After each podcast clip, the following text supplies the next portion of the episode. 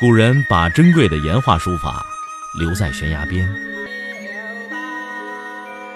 我把时间打磨成碎片，留在你的耳边。拿铁磨牙时刻。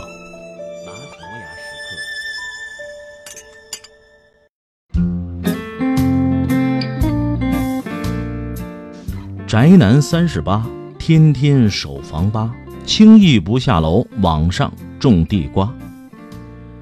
迷迷糊糊从梦中醒来，急忙找来纸和笔，把梦中得来的这句顺口溜记了下来。看了一遍，感觉还不错，挺形象的。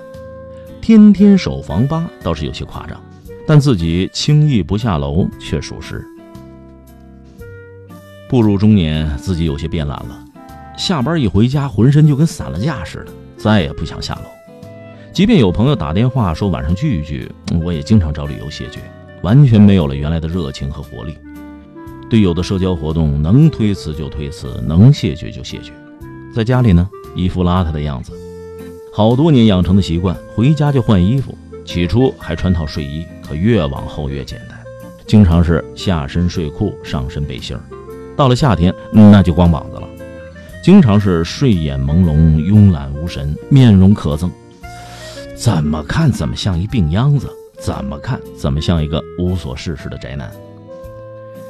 可人家宅男也是很有精气神的，比如说电脑宅、技术宅、眼镜宅们，就都很有成就感。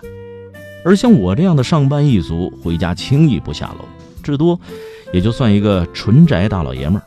这宅也真不是个好形象。可是要想摆脱这种状况，还真得下功夫调整调整。思前想后，还真有了一个办法，那就是锻炼。跑步肯定是不行了，不说体质如何，单说自己的胖就跑不动，膝关节也不允许自己做大幅度的剧烈运动。要说散步，还真适合自己，既能够缓解压力，又能够强身健体，何乐而不为呢？好，那就散步。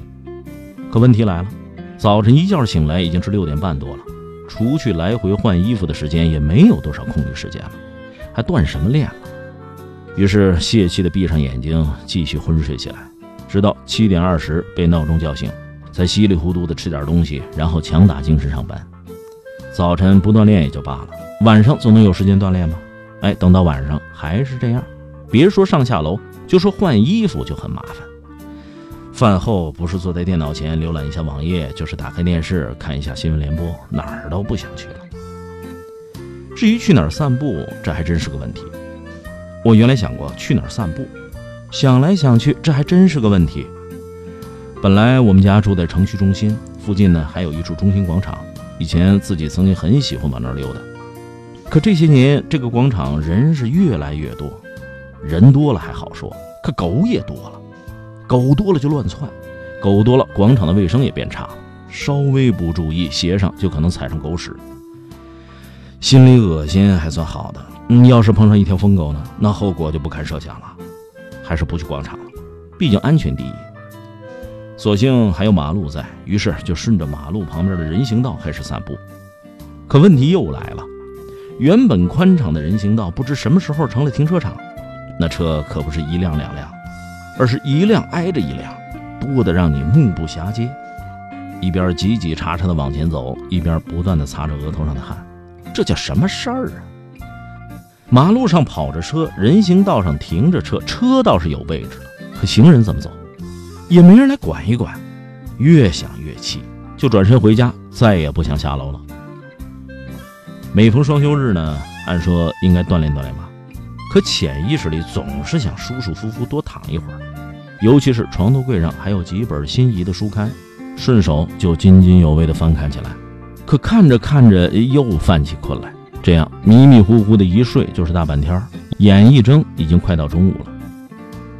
不下楼的坏处实在是不少，身体渐渐发胖，眼界渐渐变窄。你说，现在不管是办公一族还是经商一族，凡是略有空闲的人，谁不追求个健康呢？像我这样的办公一族，一回家就不下楼，每天的基本运动量根本就保证不了。长此以往，其他的病也容易招来。俗话说，生命在于运动，没了运动，这生命力不就是大打折扣了吗？再说了，现在社会压力大，需要广泛的社交面，自己和朋友、同事少了直接见面的机会，只满足于信息沟通、手机联络，也实在是说不过去。曾有人问我宅在家里是不是玩偷菜呢？我说我不偷菜，我种地瓜。不下楼，人容易呆傻，交往呢也容易走死路。有时候，一个小区内的朋友一见面都有一种恍若隔世的感觉。你说这叫什么事儿啊？当然，不下楼也有不下楼的好处，省鞋省力，也省去了一些烦心事儿。现在的社会交往越来越复杂。稍微不慎，就很容易产生一些矛盾和是非来。所以，更好的回避就是不接触、不见面。那麻烦想往你头上安也难。再说了，现如今有些俗不可耐的交往，也实在是不敢恭维，弄不好就会把自己染得面目全非。要说几个好朋友自掏腰包喝点酒，倒也没什么负担，这与反四风也不冲突。我本来就是性情中人，喝酒从来不掺假。我总想。人家盛情难却，怎么也喝几口。朋友都知道我不胜酒力，也很少逼我多喝。可越这样，自个儿心里越不安。都以宁伤身体不伤感情为原则，尽量的好好表现。而且每次喝酒的时候，很少吃主食，一回家就麻烦妻子给煮粥下面，甚至还要洗衣服，真是不好意思。不下楼最明显的好处，那就是安全系数大为增加。前面也说了，现在的车辆多，什么人都敢开车。据小道消息，马路杀手正以几何级成倍增长。原来那种车给人让路的现象越来越少，而人给车让路还经常被刮被碰呢。就拿我上班的感受来说，不到十分钟的路程，我要过三个人行横道线，明明是绿灯，总以为可以放心过马路了吧？哎，却经常有车疾驰而过，经常有惊心动魄的场面。当然，下不下楼，何时下楼，有时候也身不由己。柴米油盐酱醋茶，生活琐事样样有。